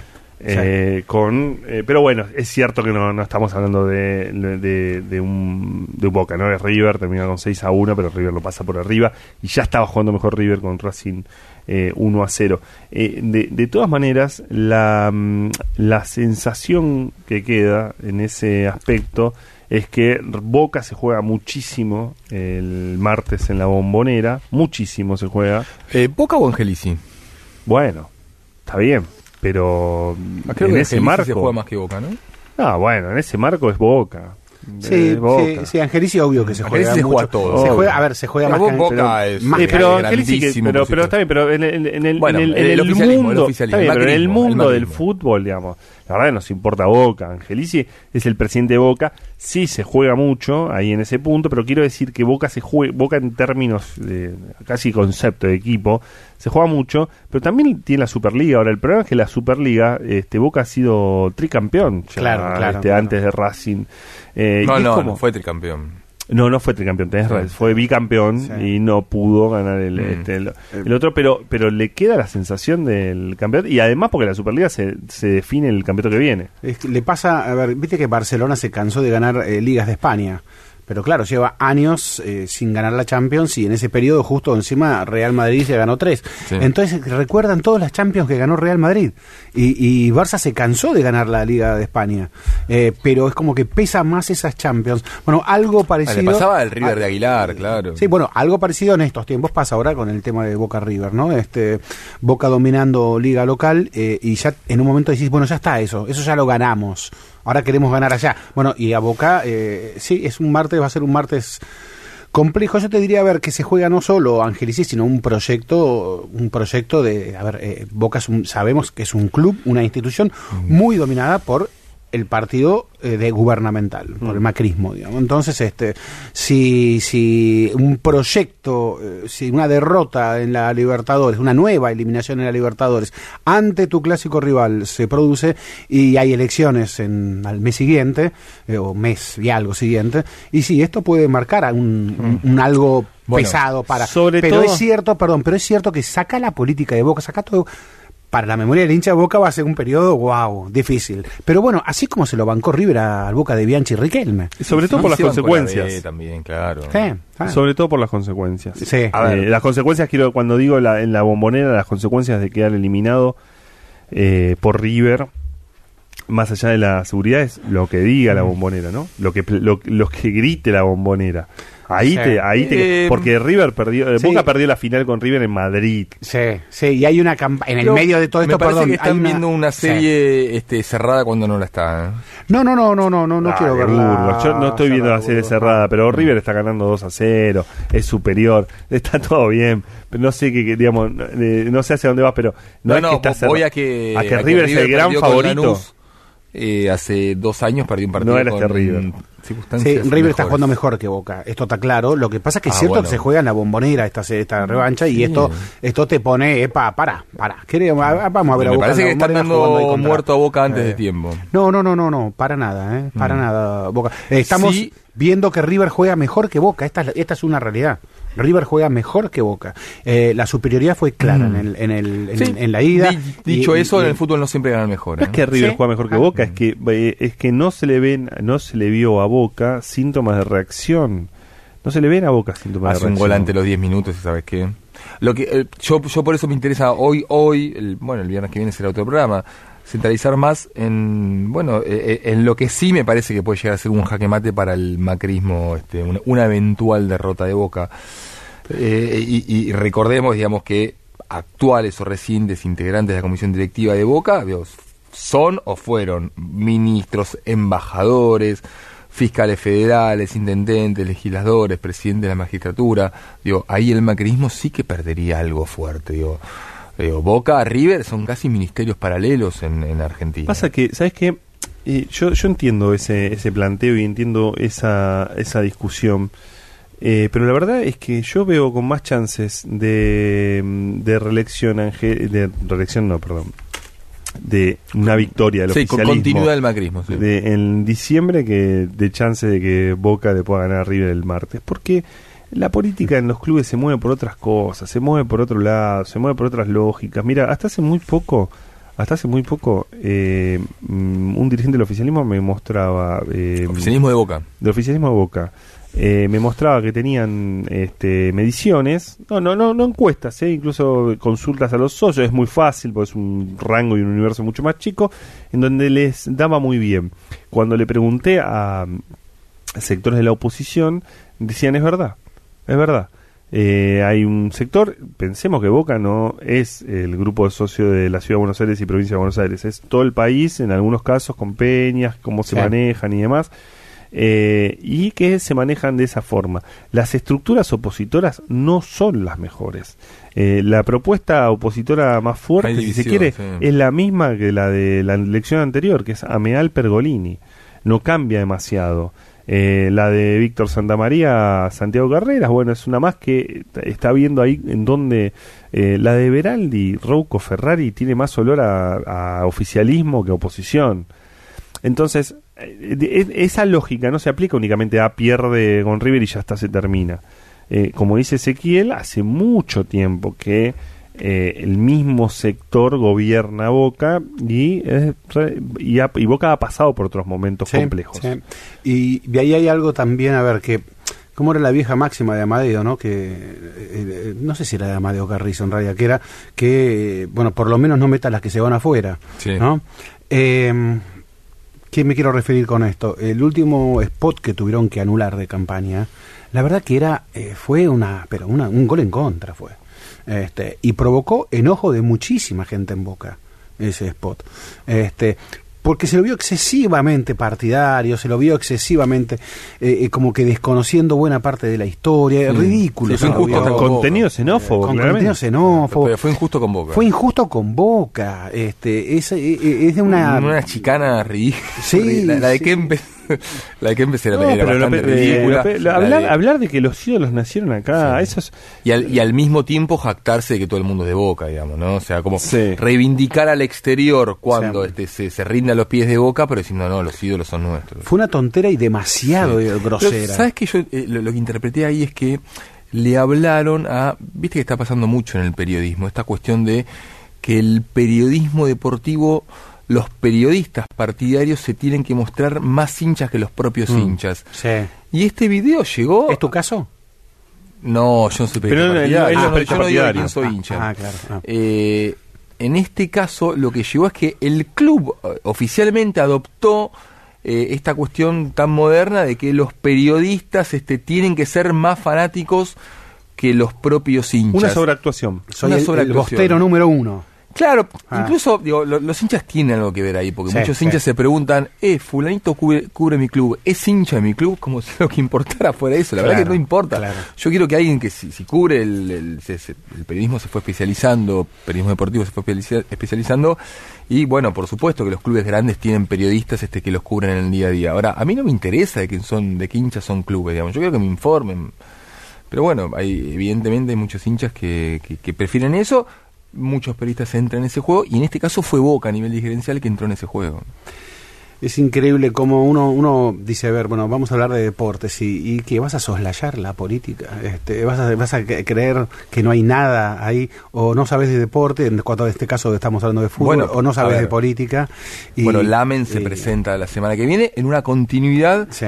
Que a nivel latinoamericana es, eh, es, es más que evidente, digamos, Piñera, eh, actual presidente de Chile, fue presidente de Colo Colo, Cartes, expresidente de Paraguay, fue Sí. presidente de Libertad. Eh, Tabaré Vázquez, bueno, que hasta este domingo es presidente de Uruguay, hay elecciones, fue presidente de Progreso en su momento, ni hablar Mauricio Macri, digamos, ¿cuánto le debe Mauricio Macri a Boca? Color de Melo Todo. en su momento, Color de Melo también. Este, sí, sí, sí, sí, hay un, el vínculo es absoluto. Esta semana fue una semana intensísima en ese sentido. Eh, me metí mucho en la historia de, de la NBA y China. Mm. Y la historia es extraordinaria porque la NBA es la liga donde los jugadores más reclaman políticamente, más activismo social, social tienen. Allí está LeBron James, eh, Sí. pero con, con una Sí, sí, actuación que- que jugó, tremenda, jugó fuerte siempre. Y bueno, y les preguntan de China y los tipos se tienen que callar porque China es el patrocinador principal claro. de la de la de la de la NBA, eh, pa- patrocinador en términos de, de, de- de mucha guita, es un negocio de 4 mil millones de dólares.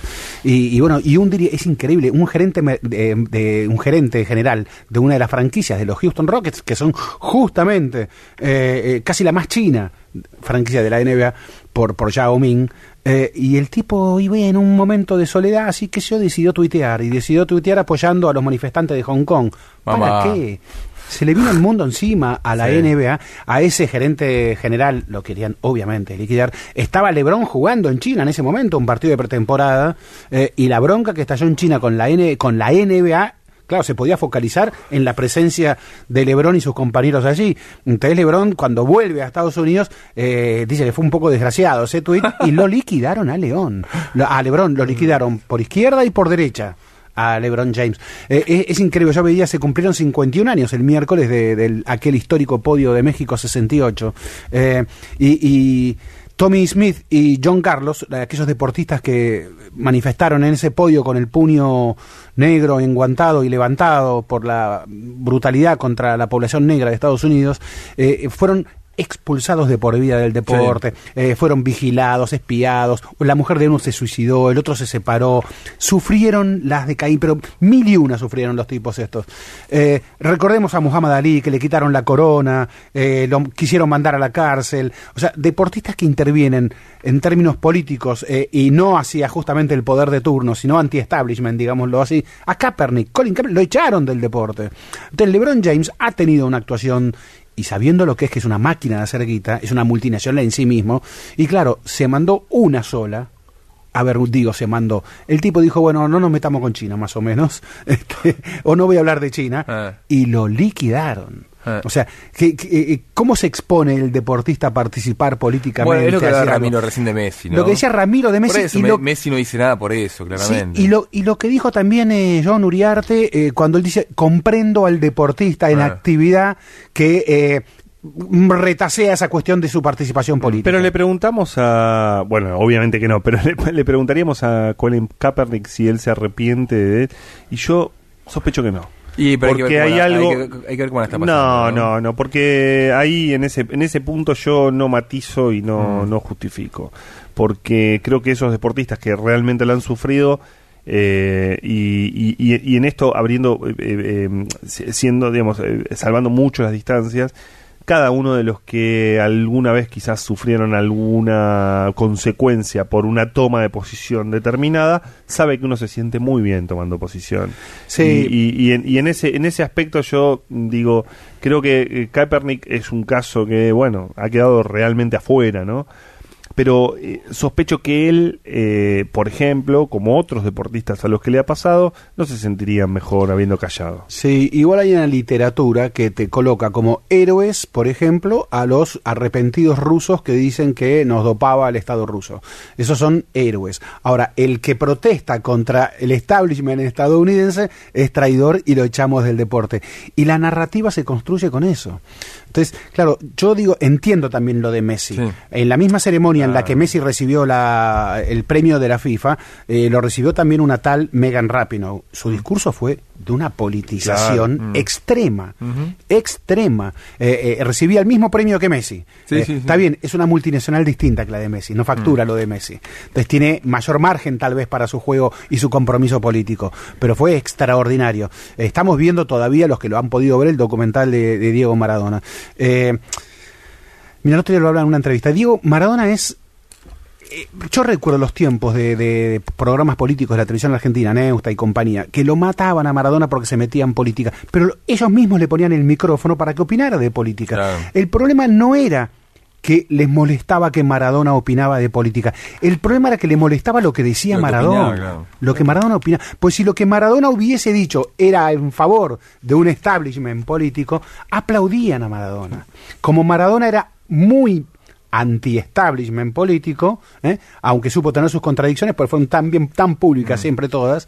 eh, bueno, ese, esa postura era lo que molestaba. O sea, no molestaba que hablara de política, molestaba lo que decía Incomodado. de la poli incomodaba, bien no, eh, gracias. Incomodaba a Maradona. Entonces, el deportista, claro, eh, aquella famosa frase de Michael Jordan, cuando eh, le piden que se pronuncie eh, en contra de un político eh, racista en Estados Unidos, y él dice, no, no voy a intervenir porque los republicanos también compran zapatillas Nike. ¿no? Eh, bueno, esa quedó como la expresión más clara del Ah. deportista que no se tiene que comprometer porque es una marca en sí mismo. ¿eh? Esto que nos decía Ramiro antes, o porque es una marca en sí mismo, o porque está en actividad y precisa recibir, tiene una dependencia de quien le da el dinero para la subsistencia. Eh, generalmente los deportistas que no son futbolistas consagrados y marcas en sí mismos dependen en general del Estado. Eh, Mm. Y en estados como el nuestro, a veces vienen revanchas. Eh. Eh, y igual está muy distraído. Sí, sí, sí, No, yo la que acaba de Lo tapar Andrada. lo perdimos Yo- La Bolche, que porque- acaba de Yo tapar estaba Andrada. En otro sosteniendo como está. podía Sí, este no, yo- monólogo. yo te banco, Mur, yo te banco. Eh, ra- sí, bancame, Sigan, pero sigan. eh, y yo veía que Bull sufría como condenado, Mm. sin decir nada. Mira, ya estamos a Porque Racing eh, se perdió el segundo. Decí, No, no, decí qué está pasando. dos minutos. No, Tercera se entrada. acaba, eh, eh, se acaba de, de perder el segundo Racing. Es cierto que antes lo, lo había tenido Boca, eh, pero un asedio en los últimos minutos de, de Racing, dos este, minutos de tiempo de descuento, ya llega sobre el final. Pero la de Andrada recién, bueno, Sí. valió valió la decisión de ¿Ah, sí? Alfaro de haberlo. ¿Ante quién? La, la- la decisión de Alfaro de haberlo dejado hasta. hasta Respecto del martes, eh, las últimas dos series internacionales en de River y Boca no terminaron. Eh, Me refiero a las revanchas. 2015 Gas Pimienta, 2018 ni siquiera empezó, me estoy refiriendo acá en Buenos Aires, después el partido eh, continuó en Madrid. Así que gane quien gane. eh, bueno, que por lo menos haya un, un- O sea, el fútbol argentino no es normal, eso está claro. La, ¿Por qué no es normal? Porque, bueno, por lo que estoy contando, digamos. Hinchas de Boca ¿Vos, Gas vos Pimienta y- un país normal? eh, sí, no, bueno, no, no estoy hablando de un país, estoy hablando de hinchas, Ah, qué sé ah, yo, no, a tanto no, andando no aspiro. Una chicana la mía. Sí, Sí. eh, aspiro a que sea una cuestión normal, gane quien gane, este avance quien avance, después aparte habrá una final contra el ganador de Flamengo Gremio, que yo creo que Flamengo es el gran candidato a ganar esta copa. Sí. Eh, bueno, nada, que, que el martes este Y aparte no, no, no eh, se repita ni el gas pimienta ni los piedrazos al Y de el desgaste de River Boca al ganador le va a pasar. Bueno, fue lo que le pasó en el 2004 a Boca, ¿no? Sí, o sí. sea, y fue lo que le pasó a River el año pasado contra la Laín. O sea, el, el- el desgaste ese, digo, Boca en el 2004 le gana a River y pierde con Once Caldas. Sí. River el año pasado le gana a, a Boca y pierde con la Laín. Ese desgaste claramente, este, eh, aunque te parece que no, bueno, digo, pe- perdés intensidad. Sí, aunque hubo un margen, por lo menos entre una semifinal y otra, que permitió un, un algo de relax, Sí. ¿no? Señores, este era por abajo se va despidiendo. Sí. Eh, si hay eh, un partido normal, como quiere Burgo, con eterna brasileña, bar argentino y una sola hinchada, Sí. pero aún así hay partido normal, hay fútbol, tal vez nos animemos a pedirle a España el Real Madrid-Barcelona. Era por abajo, Ah. se despide, Mm. hasta el viernes próximo Alejandro Gol, Andrés Burgo, Jani Versace, muchas Un placer, gracias. chicos, como siempre. ¿eh? No es Buena Fuchaira, semana. muchas gracias aquí. El flaco al tiene los controles. Mauro Suárez en la coordinación, Comimos bien, Ramiro ¿eh? Barceló, Santiago Salton, gracias De Niro, hemos comido muy bien. Este, y hasta el viernes próximo quedan en compañía de Pablo Marchetti. Era por abajo. El espacio deportivo de la 1110.